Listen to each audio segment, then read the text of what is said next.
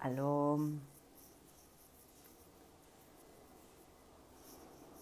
¿Cómo están?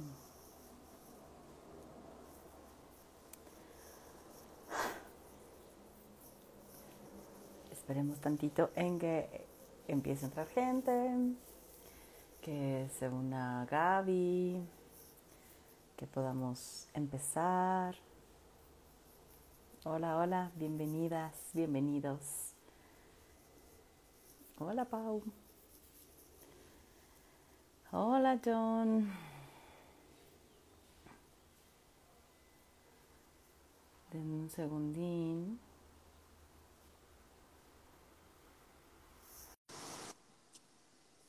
Gracias.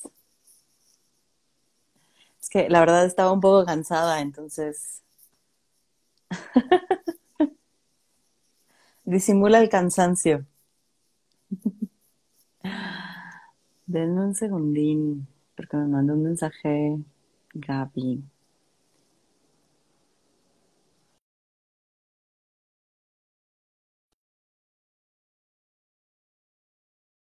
Aquí estoy, aquí estoy. Hola, Hola, ¿cómo estás? Bienvenida. gracias. Bien, ¿y tú? Bien, qué gusto tenerte por acá. En mi vida había hecho un live en Instagram, así que Se pone divertido, es, no es, es tu pues, primera vez, se pone divertido, sí. lo juro. Oye, pues qué padre, como ves ya em- empieza a unirse la gente, ¿no? Ya están llegando por acá.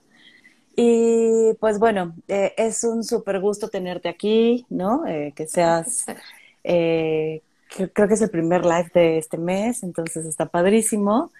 Y el tema que vamos a hablar, bueno, creo que te voy a aprender muchísimo hoy, ¿no? Me emociona cañón que hablemos de este tema. Y pues bueno, a Gaby la conocí hace algunos añitos en el Círculo Existencial, ¿no? Eh, y ahí medio tuvimos una que otra clase, ¿no? No, no estuvimos tanto tiempo juntas, pero bueno, la verdad es que eh, me encantó cuando fui, toqué tu puerta y te dije, oye Gaby, ¿tienes sobre este tema? Y me, me ayudaste muchísimo, entonces, eh, pues gracias, gracias, gracias. Eh, no sé si, si te gustaría presentarte rápidamente antes de que ya entremos al tema de, tema de lleno para aprovechar nuestro tiempo por acá. Eh, presentarme, ¿cómo presentarme? Eh, soy Lo que quieras decir de ti. em, terapeuta eh, de análisis existencial, sobre todo, desde el 2009, clavadísima en parejas, ¿no? O sea, eh, estudiando muchísimo, que es justo de ahora de lo que vamos a hablar, estudiando muchísimo sobre las relaciones. En primer lugar, relaciones de pareja, ahora ya me regañan si digo pareja, ¿no? Y estoy aprendiendo a usar otras cosas, pero me empecé a clavar como por ahí y pues sobre todo porque, o sea, me interesó mucho, yo soy comunicóloga de, de primer profesión, además, ¿no? Y entonces en el asunto de las parejas me pareció como súper donde podía combinar mis dos profesiones, porque las parejas tienen mucho que ver con, con la comunicación. Y cuando me empecé a clavar en, en parejas, pues me moví más como que estudiar 8000 especialidades de terapia de pareja, porque lo que yo quería hacer es cómo se hace desde lo existencial una terapia de pareja que, que no hay nada, ¿no? Ujú. Y entonces me aventuré a empezar a escribirlo. Pues lo que dije es, pues voy a estudiar más bien la historia de las parejas, o sea, quién nos dijo todo lo que nos dijo, de dónde salió, eh, no sé, me cuestionaba cosas como ir eh, muy chavita, ¿no? Y que mi mamá me llevaba a la iglesia y veía que no comu- comulgaba y yo, ma, ¿por qué no comulgas? No, pues porque estoy en pecado, porque no estoy casada, ¿no? Y yo como, ¿cómo? Entonces, porque venimos todos los domingos y te dicen que estás mal y que estás en pecado? ¿Quién dice? Entonces, ¿no? ¿Quién dice que la virginidad? Me empecé como a cuestionar todas esas cosas y dije, pues a ver, voy a, a estudiar y bueno, ¿qué te puedo decir? O sea, me metí así desde, ahora le- les voy a platicar, así desde Mesopotamia, los griegos, todos así de cómo hemos venido avanzando en la manera de relacionarnos. Y, y algo que a mí me voló la cabeza en su momento cuando empecé a estudiar, ¿no? Desde hice Ujú. una maestría en humanidades y ahí me clavé. Y, y cuando de pronto empecé a ver de no, es que el amor se inventó. Y yo, como que el amor se inventó? O sea, no puede ser, ¿no? Y entonces, bueno, ya empezar a distinguir lo que es el amor romántico. En fin, muchas cosas que, pues, que tenemos nosotros como un montón de creencias y que traemos para relacionarnos con el otro. en, en, nuestras eh, relaciones pues como amorosas, eróticas, etcétera, y que luego no sabemos ni de dónde vienen, ¿no? O sea, dónde surgió, quién dijo por qué tiene que ser así, etcétera, un poco por ahí. Buenísimo. Y me encanta porque justo em, de, de, pronto el conocer la historia e ir viendo cómo se ha ido forjando toda, todo esto que ahora nosotros damos como un hecho, ¿no? Como es que así son las parejas, ¿no? Sí, así es como debería de ser. Y esto que dices, ¿no? Como hablar de pareja, cuando hay una diversidad de vínculos impresionante, pero siguen habiendo las especialidades de pareja y especialidad de, de, terapia pareja y es, o sea, seguimos andando por el mundo como si la forma de estar fuese en pareja, ¿no?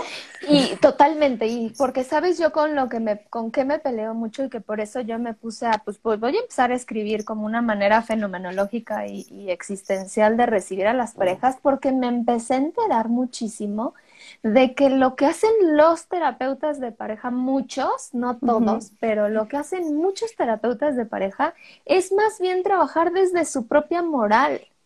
Y entonces se los van llevando a lo que creen que es bueno para ellos. Y entonces yo digo, ¿y quién te dijo que eso era lo bueno? ¿Dónde lo aprendiste? ¿Dónde? Por eso, ¿no? O sea, como que me clavé con todo eso y a decir, bueno, a ver, ¿cuál es el bagaje de creencias que yo tengo? Y a las personas que recibimos en los consultorios traen esas mismas creencias o traen otras, ¿no? O sea, y, y, es muy fuerte como muchos terapeutas no se dan cuenta, no se dan cuenta que eh, no están ayudándolos a mejorar, a sanar, a bla, bla, sino a, su, a, estar bien moralmente según lo que ellos creen que debe ser. Es muy, muy interesante eso.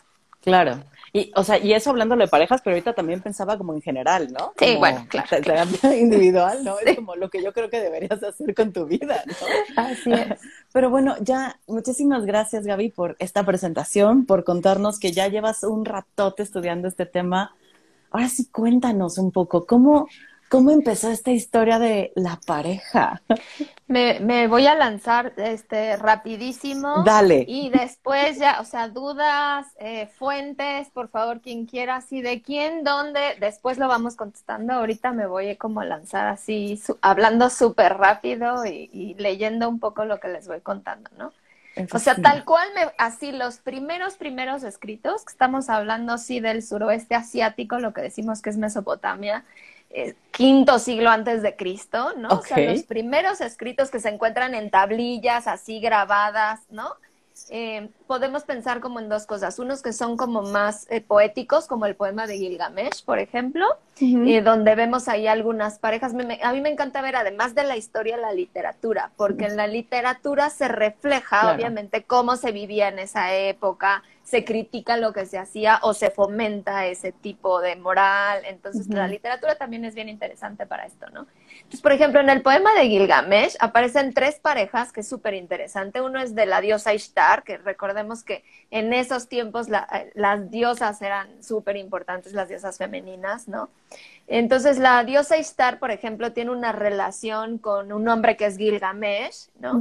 Y es súper, es súper sexosa, desea poseerlo, desea dominarlo, tiene como una relación súper así, una mujer súper fuerte, ¿no? Pero por otro lado hay otra pareja, por ejemplo, de un ser mítico con una prostituta, y en ese caso el hombre con la prostituta se porta igual, de que desea poseerla, pero estamos hablando todo, toda la información que hay como de estas parejas, hay un asunto totalmente sexual y pasional. Y en realidad es entre dos hombres, que son Gilgamesh y Enkidu, que es como su mejor amigo y es toda una epopeya ahí, ¿no? De, estos amigos. En ellos es donde se narra el amor, en realidad, ¿no? O sea, ellos se aman, hay una relación amorosa, de amistad, uno de ellos muere y el otro le llora pero si pensamos como en el asunto heterosexual, ahí la onda es, solamente sexual, ¿no? Y el amor se da como entre el mismo género, entre mujeres se aman y se apoyan y luego entre hombres. Eso me parece súper interesante, ¿no? Porque así pues como que empieza a arrancar. Y los, los, lo otro que podemos ver de esas épocas también en las tablillas son sus leyes. Y es muy interesante porque sus leyes son mercantiles y, y de matrimonios esas son las leyes que les importan como para regular la sociedad, ¿no? Entonces tenemos los textos legales sumerios, eh, las leyes de Hammurabi, que son pues, ¿no? Ya conocidas hoy en día, pero ¿qué es lo que está ahí? O sea, se ve tal cual como en los, el matrimonio, digamos, es una manera legal de regular que un hombre y una mujer se unan, eh, sobre todo por un asunto económico porque van a heredar, ¿no? Van a heredar, pues, eh, sus tierras, su, el dinero, lo que tengan, digamos, ¿no? Bueno, lo que era dinero, van a heredarlo y entonces lo que importa es regular eso. Y entonces, eh, por ejemplo, la mujer, además, o sea, el hombre eh, tiene, tiene un grado de ciudadano, pero la mujer no, la mujer no tenía un grado de ciudadano. La mujer era hija de, eh, o esposa de, ¿no? Para pasar a esposa de. Entonces, salía de su casa de ser hija de fulano de tal, ¿no? Salía de esa casa para ser ahora esposa de. Y entonces, pues está regulado todo este asunto de las dotes, por ejemplo, ¿no? O sea, está cuánto se tiene que dar. Entonces, un hombre tiene que darle una dote a esta familia porque se va a llevar a la mujer, ¿no? Y entonces, después en la riqueza de este hombre que se casó con esta mujer, pues va a ser de sus hijos. Entonces esa familia que tiene esta mujer está perdiendo en realidad como eh, su subsistencia y entonces por eso se le entrega una dote. La mujer es pues como un producto ahí que sirve un poco, ¿no? Para ligar tal cual. Y a ver, estamos, hay, hay algo que siempre me pelean mucho, tanto de esta época como de la Edad Media, de no, es que eso es entre los ricos. Y sí y no, ¿no? O sea, esto es entre la gente que tiene más, pero todo esto se permea hacia abajo. Y también la gente que tiene poco se regula igual, aunque sea solamente una cabra, ¿no? Lo que vas a pasar y no tierras. Entonces, definitivamente todo se trata como de propiedad, es un contrato, o sea, es un contrato legal, el matrimonio aparece como un contrato legal donde hay testigos, donde hay jueces, se hace un juramento a nombre del rey, además son los padres quienes hacen este arreglo, no son los involucrados, ¿no? O sea, los padres se ponen de acuerdo y hacen este contrato, por ejemplo, ¿no? Eh, y entonces hay una serie como de arreglos de que si un padre ya había prometido que su hijo se iba a casar con fulanita y a la mera hora este iba y se metía con otra, entonces le tenía que dar una indemnización a la mujer, por ejemplo, ¿no? Para, pues, por, porque ella se había estado esperando. Eh, hay un asunto también como de, eh, o sea, que, que quede claro que esto no era ni social, ni religioso, o sea, es es legal y económico, ¿no? O sea, el matrimonio es un asunto legal y económico. El adulterio no está permitido, por supuesto, en la mujer. El hombre sí podía y podía incluso tener otra esposa y tener otros hijos con una esclava, por ejemplo, o con una prostituta o con otra mujer, la amante. Y estos hijos también iban a heredar, ¿no? O sea, eran registrados y también heredaban, por ejemplo pero la mujer no podía cometer adulterio. La mujer era ahogada, por ejemplo, terminaba ahogada, terminaba ahogada con el amante. La mujer no podía cometer adulterio porque estaba faltando a, lo que era, ella era propiedad del hombre, entonces estaba faltando a ese hombre, por ejemplo, ¿no? La virginidad ya era estimada, o sea, en estas leyes aparece ya, ¿no? O sea, que una mujer que no tenga relaciones es una mujer que vale más, y que si una mujer eh, ya tuvo relaciones y descubren que no es virgen, entonces la pueden regresar a su casa. Si el marido descubre que no es virgen, la puede regresar a su casa. Está todo escrito así en las leyes.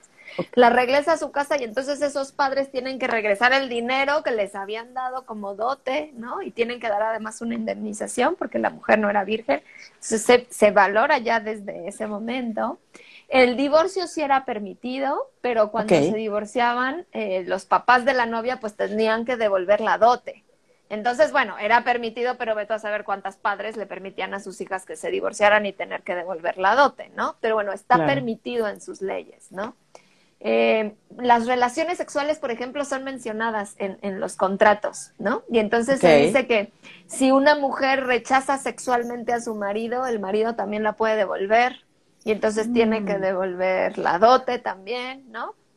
Eh, tienen, también aparecen en las leyes que tienen que permanecer juntos en la salud y en la enfermedad, digamos, ¿no? Entonces ya se empieza a permear este asunto de que pues hasta que la muerte los separe, pero es por un asunto de legislación, o sea, ya se casaron, ya se entregaron dinero a ambas familias, ya se están heredando, eso ya no se puede como deshacer, ¿no? O sea, hasta que la muerte los separe, digamos, ¿no?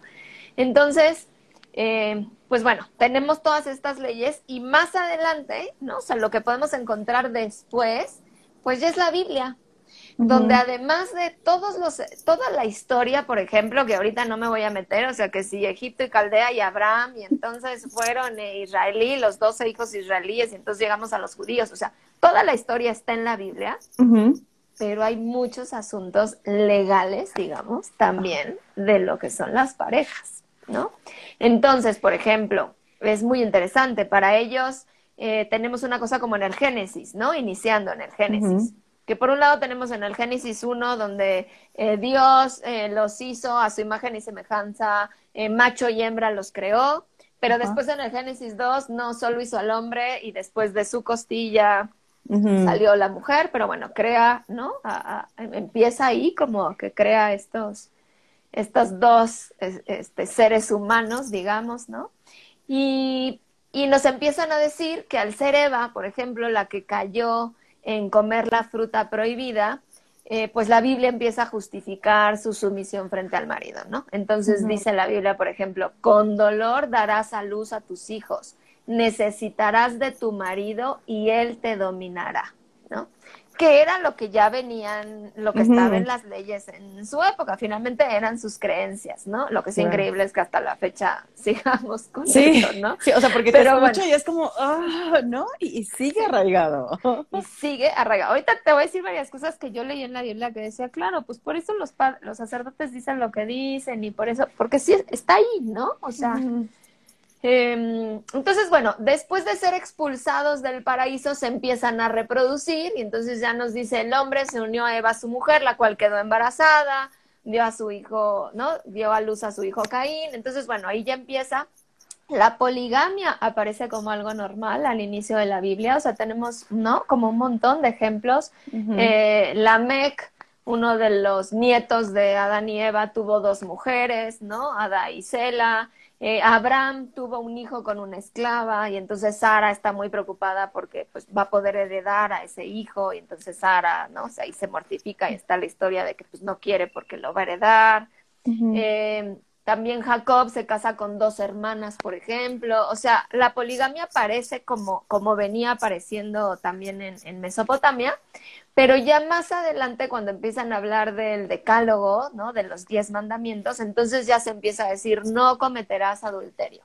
Y entonces empieza ya, el mismo libro empieza ya como a venir a modificarlo, pero bueno, hay que, hay que tomar en cuenta que cuando ya es este asunto del decálogo es cuando ya los israelitas se instalan en Palestina y pasan de tener una vida nómada a estar instalados en un lugar y ser agricultores.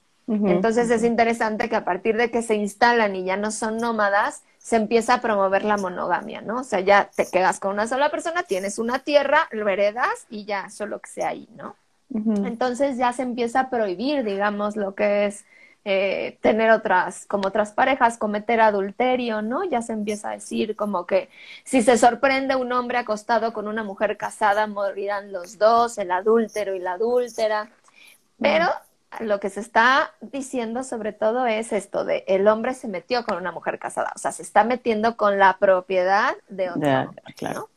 También se habla, por ejemplo, tanto en las leyes de Mesopotamia como en la Biblia, hay un asunto de violación, pero es bien interesante porque no se está hablando de la violación de la mujer, sino que se está teniendo sexo a la fuerza con la propiedad de otro hombre Y eso es lo que está mal, ¿no? O sea, que están profanando la propiedad de un hombre. Pues se habla de la violación, pero con un sentido muy distinto a como nosotros lo pensaríamos hoy en día, ¿no? Eh, la familia es matrilocal, o sea, es, en ese caso más bien eh, como que es la, la, mujer, digamos, la que empieza a transmitir ya en, en algunos casos lo que es la riqueza, que luego vamos a ver que eso permea a los griegos, ahorita hablamos un poco de eso, ¿no? Y por supuesto que está resaltado todo este asunto de la virginidad, ¿no? O sea, se habla, la joven era muy bella, era virgen, pues no había tenido contacto con ningún hombre, ¿no? Y entonces se dice que van a azotar y van a apedrear a las mujeres que no sean vírgenes, por ejemplo. Eh, también hay un asunto de que Yahvé prohíbe tener relaciones con la mujer durante el periodo de sus reglas. Entonces, ¿no? Ya se empieza como a anunciar que cuando estás en tu periodo y están las reglas, entonces eres sucia, ¿no? Empieza a entrar como un asunto ahí. Y por supuesto se prohíbe la homosexualidad, ¿no? O sea, en, en las leyes mesopotámicas no vemos nada sobre la homosexualidad, no se enuncia. En la Biblia ya se empieza a anunciar, ¿no? Y entonces se dice, no tendrás relaciones con un hombre como se hace con una mujer. Esto es una gran cosa abominable. Ni hombres ni mujeres tengan relaciones con un animal. Es una infamia. Es, a mí me sorprendió mucho que lo pegan, ¿no? Eh, las relaciones homosexuales con tener relaciones con un animal, ¿no? O sea, ambas cosas son terribles, ¿no? Eh, el hombre que se acueste con un varón como se acuesta con una mujer, ambos han cometido infamia, ¿no? Los dos morirán. Si un hombre tiene relación sexual con un animal, morirán él y el animal. Pobre animal, ¿no? ¿Qué sí. ¿Y el qué? Y si una mujer la tiene con un animal, los dos morirán también. Pero es el mismo párrafo. O sea, en los mismos párrafos nos están hablando de que es abominable tener relaciones con el mismo sexo y tener relaciones con un animal, ¿no? Eh, empieza a permear un asunto que tenemos muy arraigado hasta hoy en día y que nos cuesta mucho trabajo, que es las relaciones sexuales son para procrear, para tener hijos.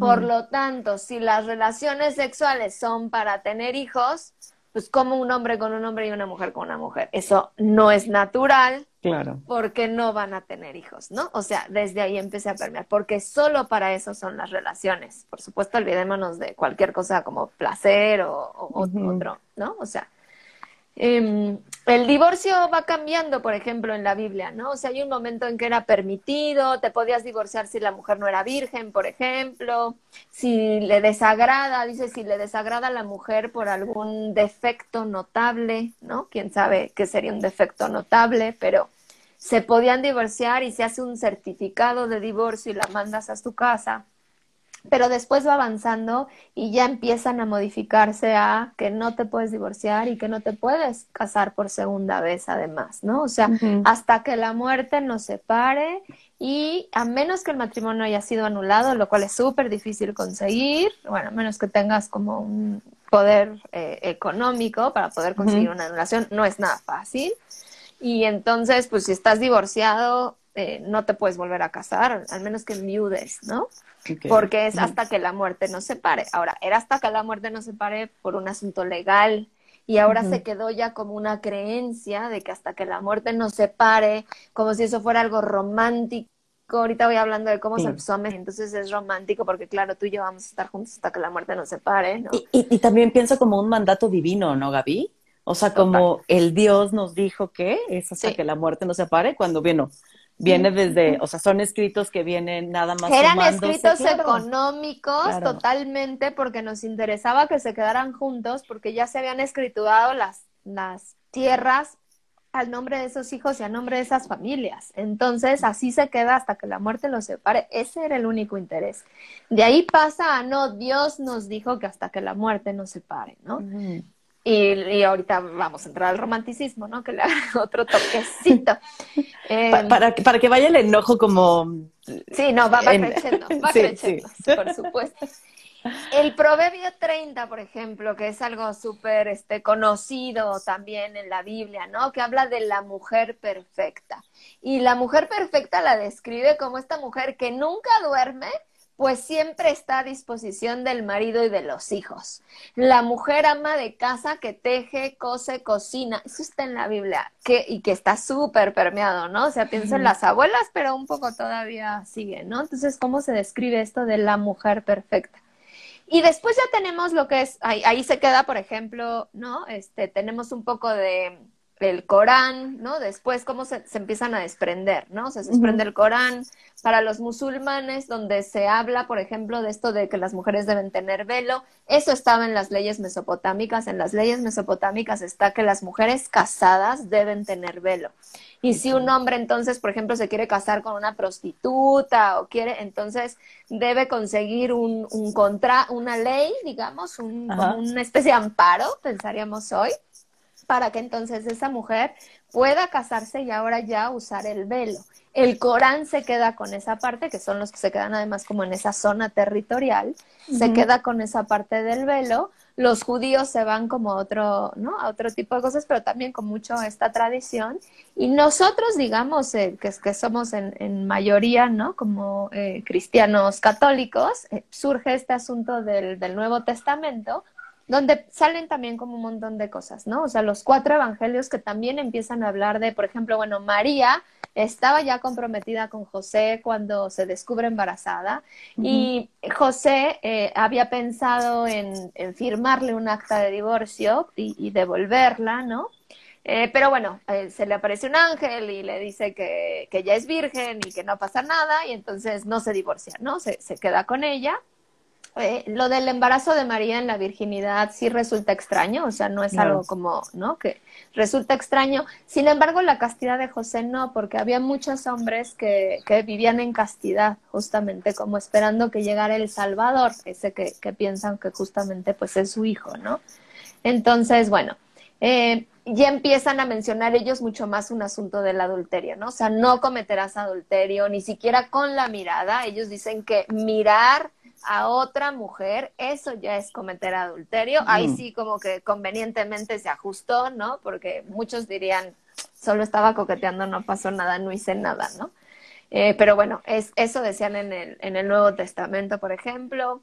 Dicen que incluso una mujer divorciada está cometiendo adulterio. Entonces aquí se empieza a separar ya este asunto de, bueno, en las leyes del, de ese pueblo te puedes divorciar, pero para Dios tú sigues casada con ese primer hombre y entonces estás cometiendo adulterio. Es por eso que las mujeres divorciadas tampoco pueden comulgar, ¿no? A menos que les toque ahí un padre buena onda que, que las absuelva.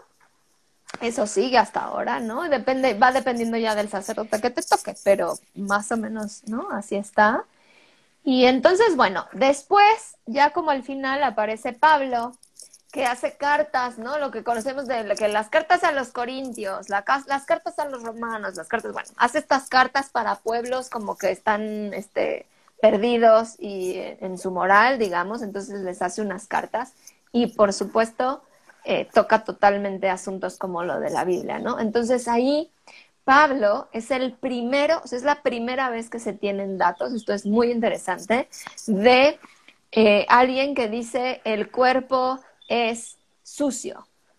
El cuerpo es sucio y entonces dice, por ejemplo, la comida es para el estómago y el estómago es para la comida. Sin embargo, el cuerpo no es para la libertad sexual, el cuerpo es para el Señor. o sea, Dios y el Señor es para el cuerpo. Entonces empieza un asunto de que el cuerpo es sucio.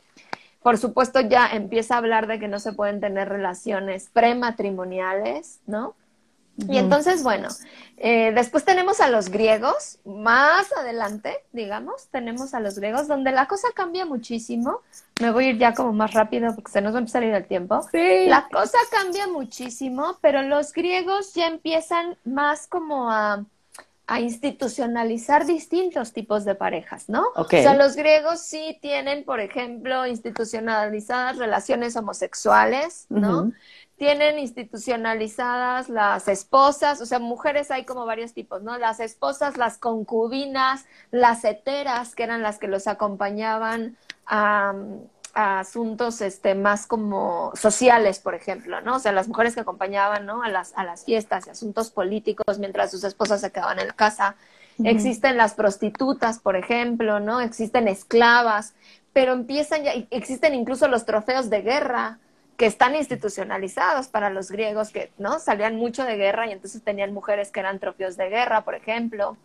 Y tenemos pues ya como un montón de Zeus tiene, ¿no? En, los dioses generan un montón de parejas y Zeus tiene una relación homosexual, por ejemplo, con Ganímides, ¿no? Y es conocido. Em, se sabe que los atenienses se encontraban en los gimnasios con los jóvenes, por ejemplo, ¿no? Entonces, lo único que no estaba permitido para los griegos, fíjate, ellos abren como muchísimo el panorama, lo que no estaba permitido es que una mujer estuviera con un hombre de una posición socioeconómica inferior. Eso era lo que no estaba permitido mm. y entonces eso sí lo tenían que hacer escondida si una mujer se enamoraba o pasaba como algo así. Y eh, a ver, ojo, también el amor no es lo que nosotros pensamos hoy que es amor. todo lo que leemos como de amor es una atracción física por la belleza y es una pasión sexual. No es lo que hoy pensamos como amor. Tenemos que tener como eso bien claro. Cuando con los griegos vemos eh, esa atracción física, básicamente, lo que ellos llaman amor, ¿no? Y entonces, pero también está todo este asunto como económico para ellos, ¿no? O sea, si nosotros pensamos, por ejemplo, en la guerra de Troya, lo pensamos de una manera muy romántica, de que, ay, esta mujer se enamoró de Paris y entonces se fue, ya iba el marido porque se, se indignó y cómo me van a quitar a mi esposa. No, el asunto es que la mujer, la sociedad era matrilineal y la mujer iba a heredar.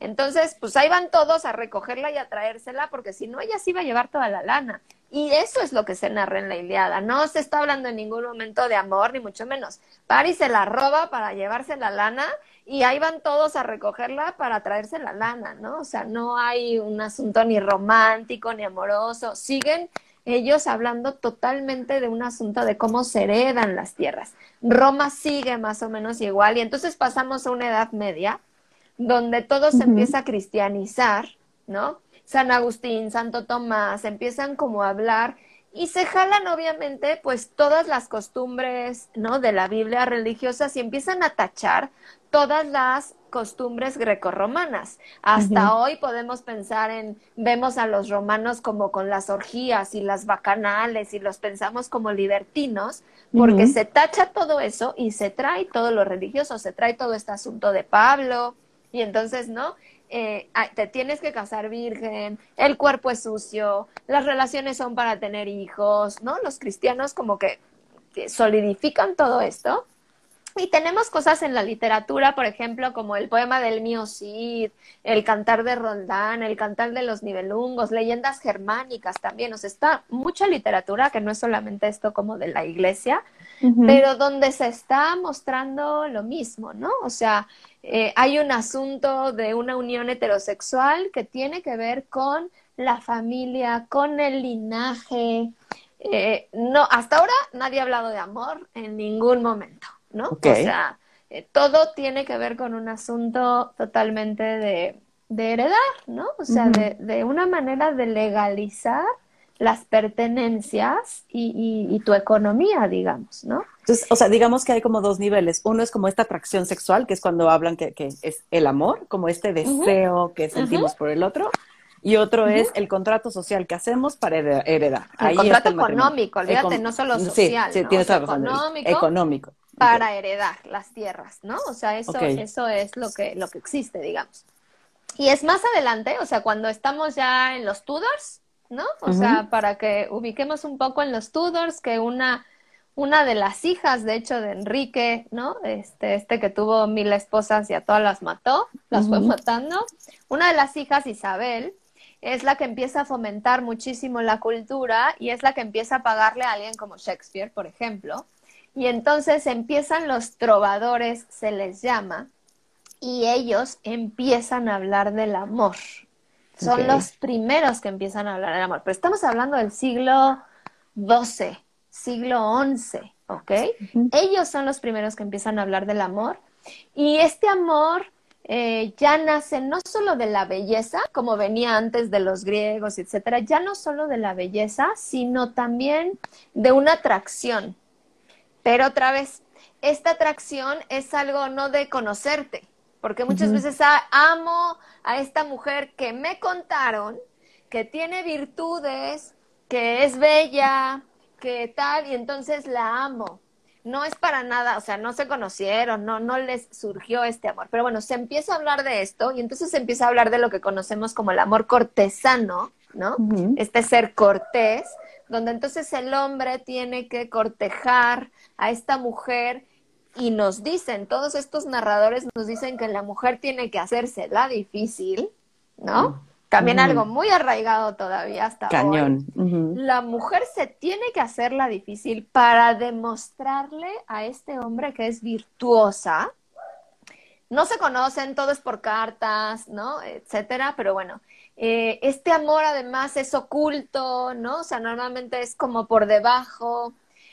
¿Por qué? Porque este amor en realidad que empieza a, a, surgir y se empieza a dar, se da sobre todo no con quien estás casado.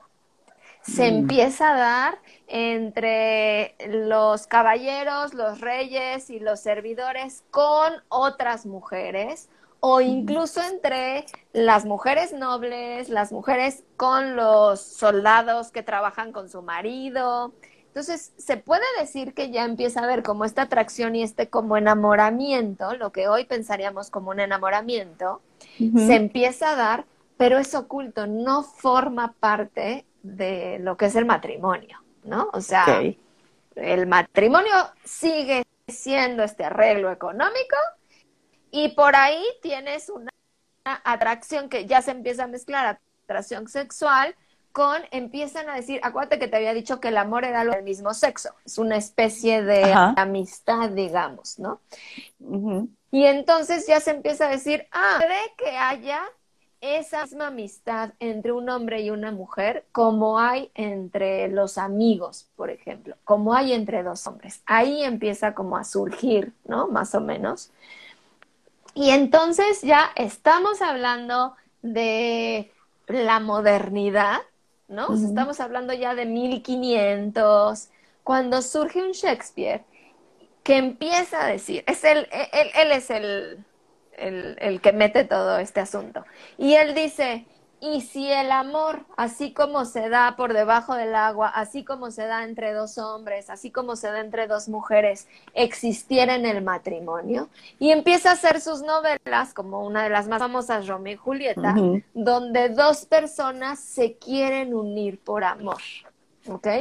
Pero estamos hablando de 1500, o sea, ya llevamos cinco siglos antes de Cristo y 1500 años más, ¿no? O sea, de que eso no existía. Entonces, bueno, Shakespeare empieza a meter esta idea de que dos personas se unan por amor. Y entonces ya empezamos a avanzar, ¿no? O sea, empezamos ya a tener como eh, un Molière, por ejemplo, ¿no? O sea, donde ya se empieza, viene la enciclopedia y en la enciclopedia ya meten, es donde ya podemos ver que se dice matrimonio es un arreglo legal y bla, bla, y amor existe, el amor amistoso y el amor pasional, ¿no? Y entonces ya empiezan a decir, puede existir el amor conyugal. Hmm. Entonces, ahí se agrega. Tenemos una bronca que, que, nos ha atado muchísimo en nuestras relaciones, que es, entonces ahora tienes que cubrir dos cosas. Tienes que cubrir un asunto económico, que es algo que nos demandamos entre nuestras relaciones, que económicamente nos satisfaga, ¿no? Se tiene que cubrir lo económico, pero además tiene que haber amor.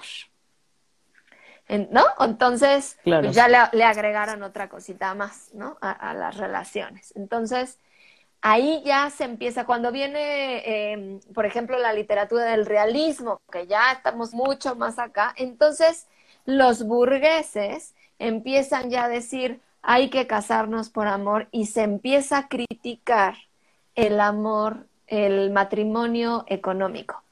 Porque lo que se empieza, se empieza a volver como una crítica de lo haces para subir de estatus mm. socioeconómico. Entonces, ahí son los burgueses, ¿no? En, en cuando estamos hablando de, la, de 1800 y cacho, o sea, hasta 1800 y cacho, donde se empieza a criticar, digamos, el matrimonio por conveniencia porque se empieza a decir, hay mujeres y hay hombres que buscan casarse para tener un mayor estatus económico. No, eso está mal, hay que casarnos por amor. Que hoy diría, supuesto, hay que casarnos por amor, tienes que amar a la persona, ¿no? ¿Cómo te vas a, casar por conveniencia? Pero eso es de 1800, o sea, es, te das cuenta, es súper, súper nuevo el, la onda del, amor, ¿no? Y entonces se empieza a dar esto del amor romántico, que te digo que viene del asunto cortés, de, de esto de cortejar y de hacértela difícil, que está muy fuerte, porque nosotros lo damos por hecho y en realidad es un invento, efectivamente, por los trovadores que empiezan a decir que amor es poseer, que amor es, eh, por tanto, tener celos, ¿no? O sea, tienes celos porque eh, porque quieres eh, que, esa, que esa amada sea tuya, porque quieres hacerla tuya. Y entonces, si tú amas, quieres entregarte ese que amas y no quieres vivir para nadie más. Y, se empiezan a inventar toda esta serie de cosas que se nos volvieron normales y que nos dejamos de dar cuenta que es violencia. ¿No? O sea, cómo se nos, se nos empezó a volver un asunto normal, eh, la posesión, los celos, el entregarnos al otro, el no querer entonces vivir para nadie más, el, entonces si tengo pareja, eh, no tengo amigos porque no me vayan a coquetear y entonces yo solamente con mi pareja, eh, solo salgo con, si soy heterosexual, solo salgo con mis amigas, pero no puedo salir con amigos porque nos poseen, porque no, eso es parte del amor, porque es una muestra de amor, por ejemplo.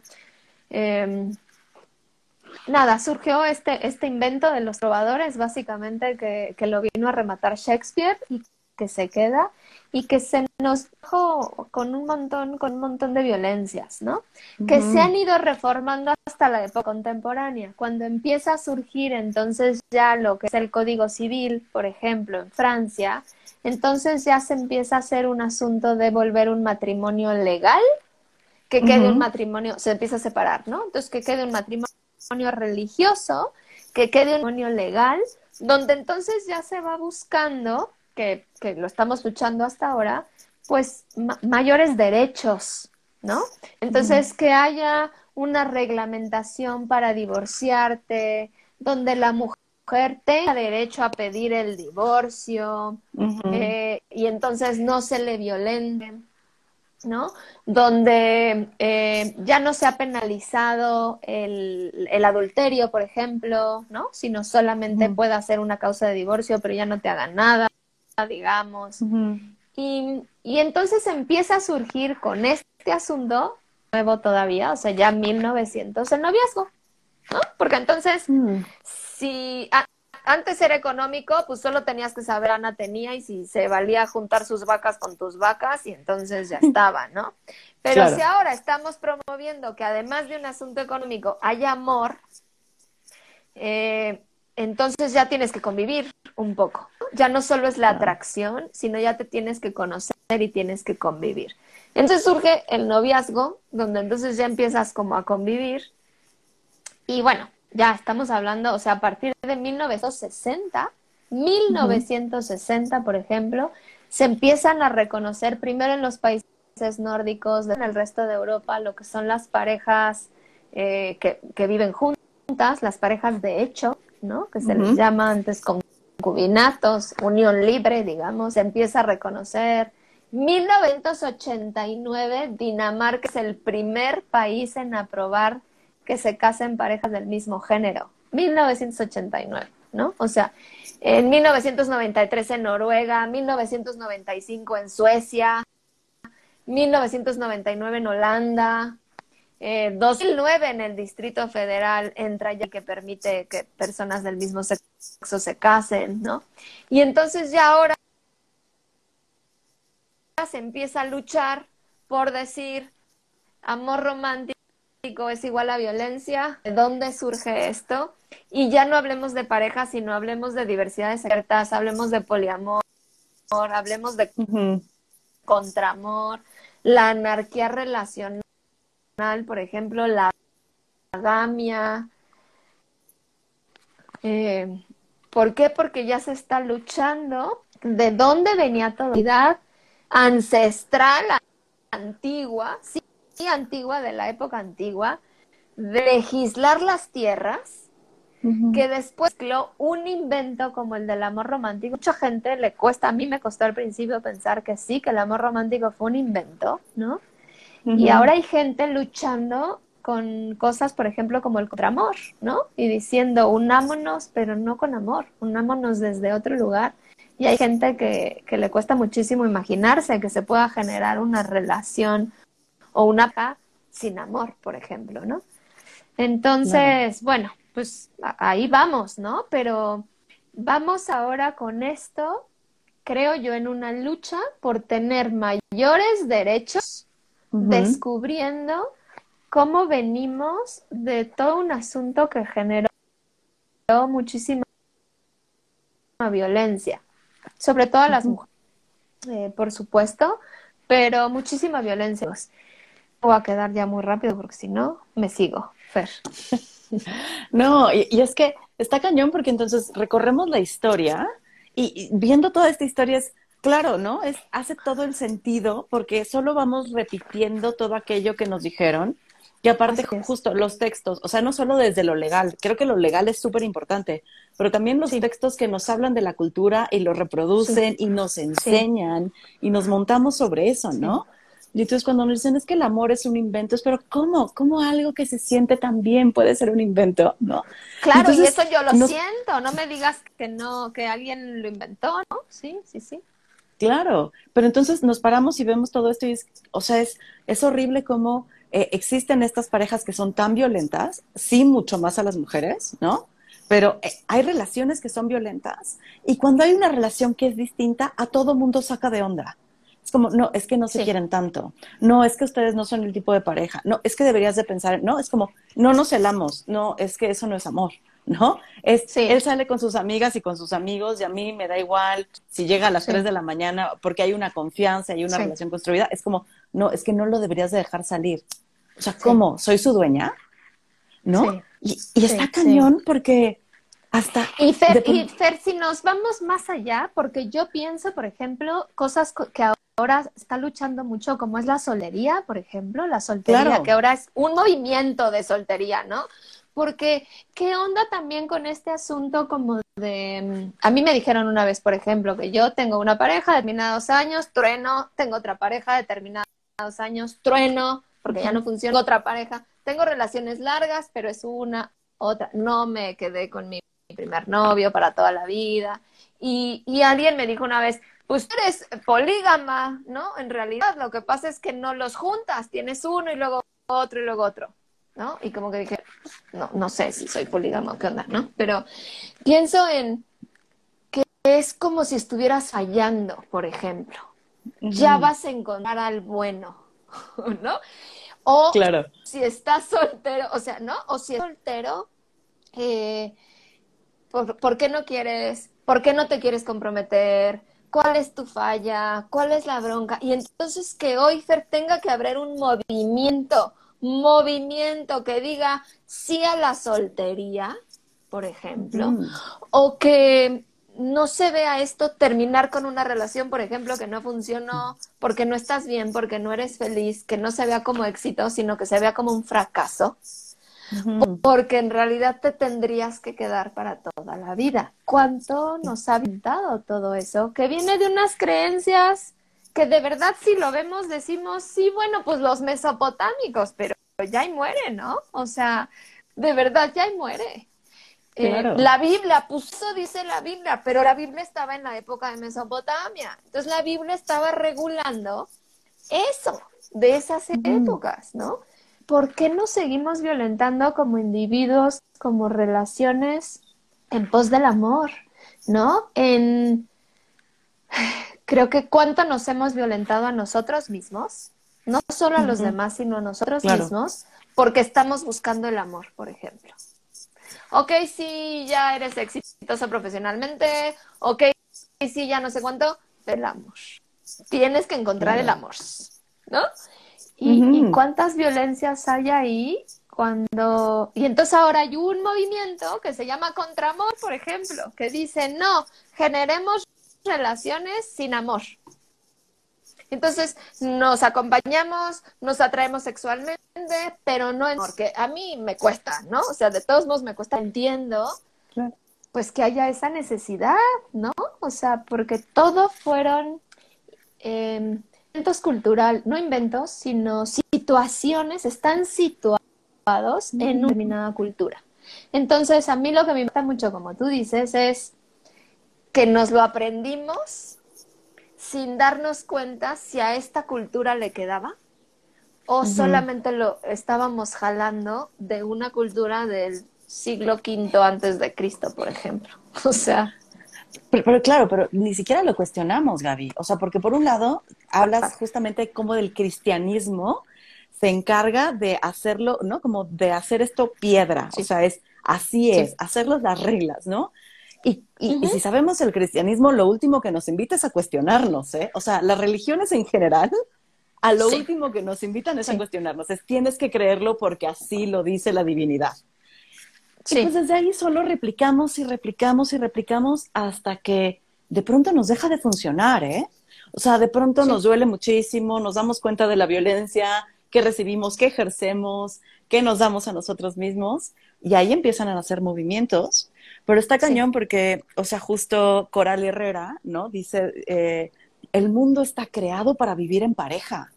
O sea, el mundo lo seguimos replicando para vivir en pareja y si no vivimos en pareja, nos va del demonio económicamente, la sociedad nos juzga, estamos como en, justo como decías, no eres exitoso en todo si no tienes pareja, ¿no? Sí, sí, sí. Y está súper fuerte. y, y, y cuando bien te va, eh, te pobretean, ¿no? O sea, pobrecito, ya creyendo que no te están violentando y también es súper violento, ¿no? O sea, pobrecito de ti que no has encontrado esa parte, ¿no? Este, y, y, y, también, por ejemplo, algo que hacen todos estos movimientos de las diversidades sexuales, que a mí me encanta, es como hablar justamente de estas jerarquías que se generan en la pareja. Porque otro asunto, Fer, con esto que estás diciendo, pienso en mi marido entonces está primero. Entonces, si tú, mi amiga, me quieres ver, déjame ver a qué hora llega mi güey, porque cuando él llegue, ya quiero estar con él, ya tengo que estar con él, ya porque vamos a cenar y entonces ya no puedo salir contigo, ¿no? Por ejemplo. Y las amigas lo respetamos, ¿no? O sea, sí, sí, claro, todo bien, ¿no? Eh, marido mata, ¿no? Entonces, ¿cómo eh, tenemos otras relaciones, pero nuestra tía es nuestra pareja. Y eso puede estar antes que la familia en general, o sea, también los es, aguántense, mi esposa dice que tal, ¿no? Y primero mi esposa, primero mi esposo, después mis padres, después mis amigos, eh, ¿no? O sea, como esto que hemos hecho de establecer tantas jerarquías justamente alrededor de las parejas. Y la pareja se llegó a volver lo más importante hoy en día. E, es el centro. Y, por ejemplo, seguramente les, les pasa a mujeres, pero en mi práctica me he topado mucho a hombres que el único lazo íntimo, verdaderamente íntimo que generan es con su pareja, ¿no? Sí. O sea, como que las mujeres tenemos, tendemos a tener mayor eh, diversidad de, vínculos íntimos, ¿no? Pero los hombres sí les cuesta muchísimo y es como, es que no es lo mismo una pareja que una amiga o, o un amigo. Es como si la pareja, o sea, tuviese que contenerlo toda la intimidad de, de, de ¿no? de, su, de su hombre y es cansadísimo, es, no puedo ser tú todo. Pero pareciera que hay una exigencia de ser el todo para, ese, para esa pareja y le exigimos a nuestra pareja que sea el todo, ¿no? O sea, que, nos dé esta economía, que nos dé amor, que nos dé un asunto sexual, ¿no? Y si no te lo completa y entonces te vas a buscar amor por, otro lado o te vas a buscar sexo por, otro lado, pues estás mal, o sea, también estás mal. Eh, también que me parece súper violento de pronto que hay terapeutas que se lo dicen a parejas cuando entonces uno de ellos eh, comete una infidelidad y de decir, pues, ¿qué no te daba? que te fuiste a buscar por otro lado. Eso es súper fuerte, ¿no? Porque es, ¿cómo? Entonces, si se va con alguien más, no es porque se le antojó, no es porque tuvo ganas de diversidad, no es porque, pues nada, este, se, se emborrachó y pintó, no, no, no, es porque yo fallé y no pude ser su todo y no le mm. pude dar todo y entonces eso está también súper fuerte, cómo nos cuesta trabajo porque si tenemos todo en nuestra casa, en teoría no deberíamos salir a buscar, ¿no? Claro. Entonces ahí tenemos que andarle cumpliendo, aunque no queramos, para que no se vaya a buscar a otro lado. En fin, hay muchas, muchas maneras de violencia, ¿sí? Para todos, sí, para todos, ¿no? O sea, eh, tanto para hombres como para mujeres, la verdad, tanto heterosexuales como homosexuales, como, o sea, no importa, hay muchas violencias y de verdad a mí lo que me mueve mucho cuando empecé a estudiar esto es, claro, aquí está, sí, aquí está lo que dicen los padres en la iglesia, ok, ok, ya entendí, sí, sí está escrito, ¿no? Aquí dice, ok, pero es del siglo V antes de Cristo, ¿cómo? ¿No? O sea, ¿por qué seguimos usando eso? Claro, la moral es lo que más tarda en moverse en una sociedad, ¿no? O sea, eso es lo más difícil de, de reacomodar. Pero, pero bueno, creo que sí es interesante que veamos de dónde viene, por qué me creí eso y cuestionarlo, como tú dices, un poquito y decir, ah, pues aquí dijeron en este año y salió de aquí y entonces yo quiero seguir con eso o lo quiero empezar a ver distinto.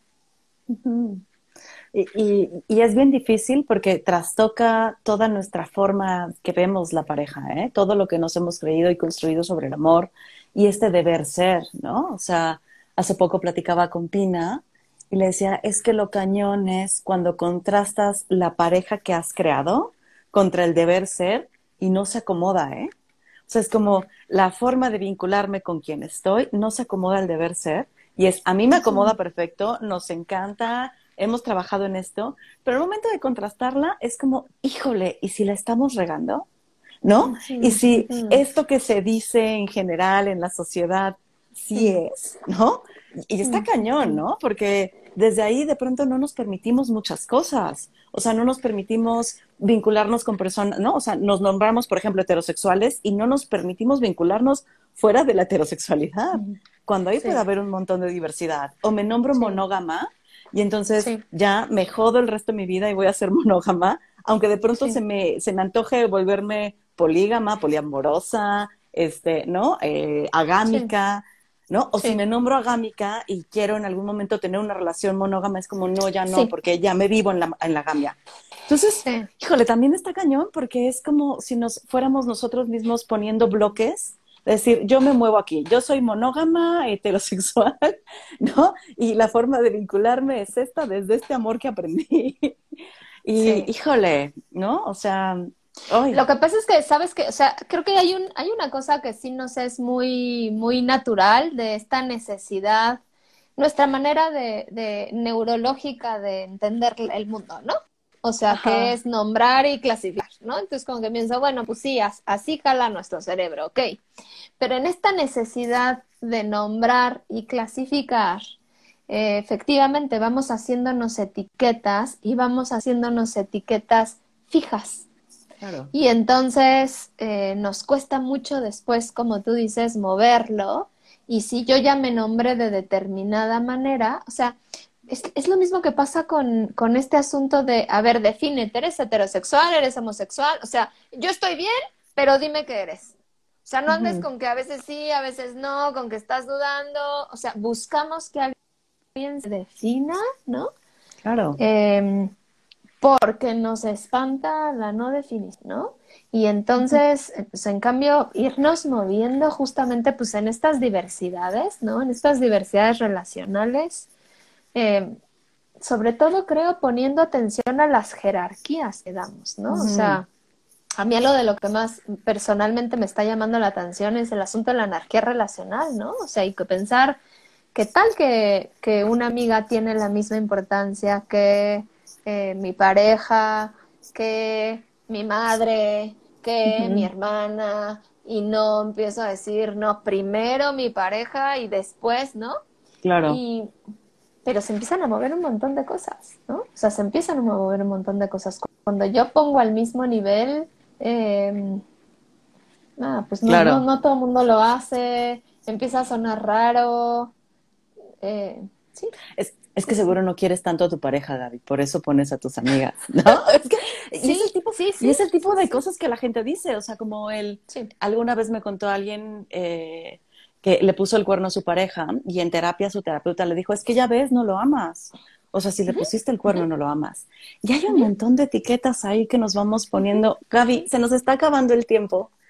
y Ah, y creo que esto da para un montón más porque me encantaría que de pronto abordáramos todas estas diversidades, aunque sea como irlas tocando, porque seguramente muchas de las personas que nos están viendo, primero, no, no tenían idea, como yo, de muchas, de muchas cosas que nos hablaste hoy históricas, no teníamos idea, ¿no?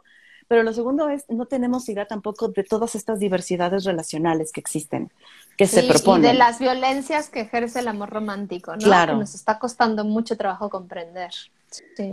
Claro, entonces me encantaría a ver si podemos armar otro el próximo mes, o sea, que no nos tardemos tanto para darle continuidad a este tema, porque nos quedamos con preguntas aquí que no nos van a dar tiempo de contestar ahorita, porque ya se nos, se nos acaba el tiempo, pero sí para que eh, entren y sigan eh, como platicando este tema. Y en verdad, un gusto y un honor tenerte por acá. Ay, Gaby.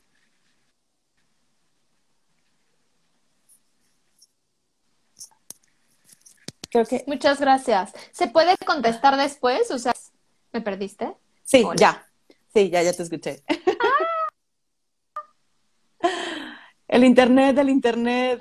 Ok. que si se pueden contestar. Se puede contestar después.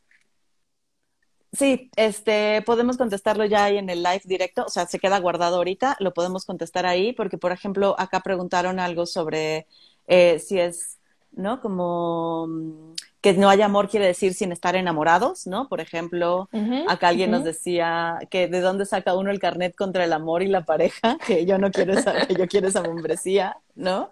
Nos dicen que nos quedó corto el live, que les gustó, les encantó, ¿no? Eh, que quieren más. Entonces, pues nos mandamos mensajito, Gaby, armamos la segunda parte porque quiero seguirte aprendiendo muchísimo y que sigamos dialogando de esto. Bueno, claro que sí. Pues bueno, gracias, gracias por estar acá y cualquier duda también la pueden mandar y ahí les vamos contestando. Y claro que sí, gracias Fer, estuvo muy bueno, sí corto porque es muchísima información, pero estamos arrancando la conversación. Así es, pues bueno, que estés muy bien, nos vemos. Igualmente. Bye.